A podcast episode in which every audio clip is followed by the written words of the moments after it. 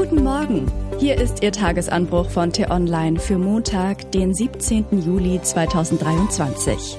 Was heute wichtig ist. Schuldenbremse. Die Ampel hat eine große Angst. Geschrieben von T-Online Politikredakteur Johannes Bebermeier. Und am Mikrofon bin heute ich, Eileen Wrozina. Hi. Olaf Scholz mit Angela Merkel zu vergleichen, ist unter Journalistinnen und Journalisten nach mehr als eineinhalb Jahren Ampelregierung noch immer erstaunlich beliebt. Ich habe es von Beginn an für Mumpitz gehalten.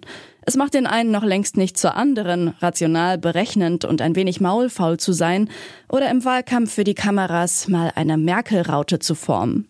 Es ist schlicht intellektuelle Bequemlichkeit derjenigen, die lieber bewerten, wie Scholz etwas macht, um sich nicht damit beschäftigen zu müssen, was er macht. Politik wird so zur Performancekunst, zur Simulation von Tatkraft, zum Schaukampf. In dieser Weise auf Politik zu blicken, scheint vielen Politikern entgegenzukommen. Zumindest glich in den vergangenen Wochen auch die wichtigste Form der Fehleranalyse der Ampelkoalition einer Kunstkritik in eigener Sache.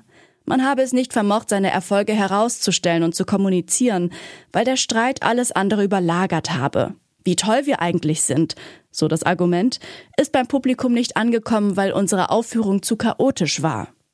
Das ist nicht ganz falsch. Es war chaotisch und das hat nicht geholfen. Nur reicht es als Selbstkritik längst nicht aus. Und als Masterplan für die Zukunft schon gar nicht. Eine gute Aufführung ist schön. Noch schöner wäre gute Politik. Und die besteht eben nicht aus Performance, sondern aus guten Gesetzen und Geld für die richtigen Dinge. Dummerweise ist das Geld knapp. Oder besser gesagt, das Geld, das sich die Ampelregierung im neuen Haushalt wegen der Schuldenbremse genehmigen will, Vielleicht haben sich wichtige Ampelpolitiker deshalb vorgenommen, es doch erstmal mit einer positiven Geschichte zu versuchen. Vizekanzler Robert Habeck spricht davon dieser Tage auf seinen Sommerreisen. Und Kanzler Olaf Scholz will es auch probieren. So jedenfalls konnte man Scholz am Freitag verstehen, als er sich in der Bundespressekonferenz in die Sommerpause verabschiedete. Dort lachte er nicht nur gut gelaunt über einen Jingle Bells Klingelton. Er sagte auch, dass die Modernisierungsprogramme der Ampel deshalb so wichtig seien, weil sie immer auch die Botschaft vermitteln, es wird gut ausgehen für jeden Einzelnen und jede Einzelne von uns. Die Botschaft also muss stimmen. Und sie lautet, wird schon werden. Oder wie Scholz vor einigen Wochen selbst formulierte, um Merkel nicht allzu dreist zu kopieren, wir kriegen das hin. Einer der vielen Unterschiede zwischen Scholz und Merkel ist nur, Sie hat sich über viele Jahre das Vertrauen erarbeitet, um die Leute mit Wir schaffen das und Sie kennen mich wohlig warm in Sicherheit zu wiegen. Scholz noch nicht.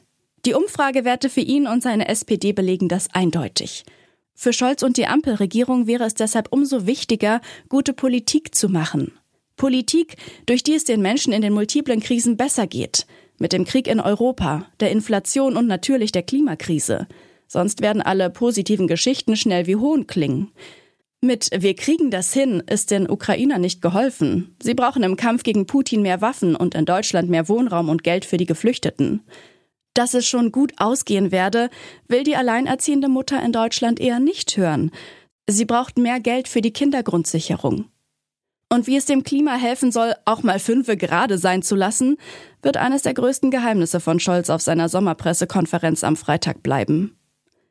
Wie kompliziert gute Politik in Zeiten der multiplen Krisen ist, zeigt sich in diesen Tagen deutlich. In der Diskussion um den Haushaltsentwurf wird an allen Ecken klar, was es bedeutet, wenn Politiker ihren Spielraum mit der Schuldenbremse bewusst einschränken. Dadurch nämlich können sie oft das eine nur tun, wenn sie das andere lassen. Es ist ein schmerzhaftes Entweder-Oder. Der Wirtschaftshistoriker Adam Tooze hat dieser Tage gesagt, die Schuldenbremse sei die Angst der Politik vor der Freiheit und meinte damit die Freiheit, selbst zu entscheiden, ob Schulden gerade gefährlich oder nötig sind. Ich würde sagen, die Schuldenbremse ist die Angst der Politik vor sich selbst, der Angst davor, nicht mit Geld umgehen zu können. Und damit ist die Schuldenbremse eben auch eine Flucht vor Verantwortung. War leider nicht mehr drin, aber wir sind nicht schuld. Die Schuldenbremse war's. Man kann darüber diskutieren, ob die Angst der Politik vor sich selbst nicht berechtigt sein kann. Aber Angst bleibt es und damit ein Eingeständnis der eigenen Unzulänglichkeit. Das aber ist in diesen Zeiten einfach nicht genug. Es braucht eine bessere Politik. Selbstbewusster, mutiger. Eine Politik, die nicht auf Umfragen schaut, sondern ihre Macht nutzt, die ihr für vier Jahre gegeben wurde. Und bitte keine Politik, die uns nur schöne Geschichten erzählt. Was heute wichtig ist. Außenministerin Annalena Baerbock trifft Kollegen in New York.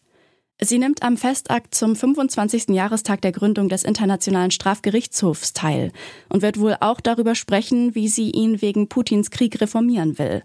Außerdem wird Baerbock in einer Sitzung des Sicherheitsrats der Vereinten Nationen zum Krieg sprechen.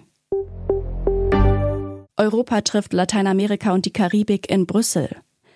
Die Staats- und Regierungschefs der EU besprechen sich zwei Tage lang mit der Gemeinschaft der lateinamerikanischen und karibischen Staaten. Verhandelt werden soll über ein Freihandelsabkommen mit den Mercosur-Staaten Brasilien, Argentinien, Uruguay und Paraguay. Aber auch Russlands Angriffskrieg gegen die Ukraine wird Thema sein. Deutsche Bahn trifft Gewerkschaft EVG in Berlin. Im Tarifkonflikt beginnt das Schlichtungsverfahren. Bis Ende des Monats soll zwischen den Tarifparteien vermittelt werden. USA trifft China in Peking. Der US-Klimabeauftragte John Kerry führt vom 16. bis 19. Juli politische Gespräche. Nach US-Außenminister Anthony Blinken und Finanzministerin Janet Yellen ist Kerry der dritte hochrangige US-Besucher in China in wenigen Wochen. Das war der T-Online-Tagesanbruch, produziert vom Podcast Radio Detektor FM. Immer um kurz nach sechs am Morgen zum Start in den Tag, auch am Wochenende. Vielen Dank fürs Zuhören und Tschüss.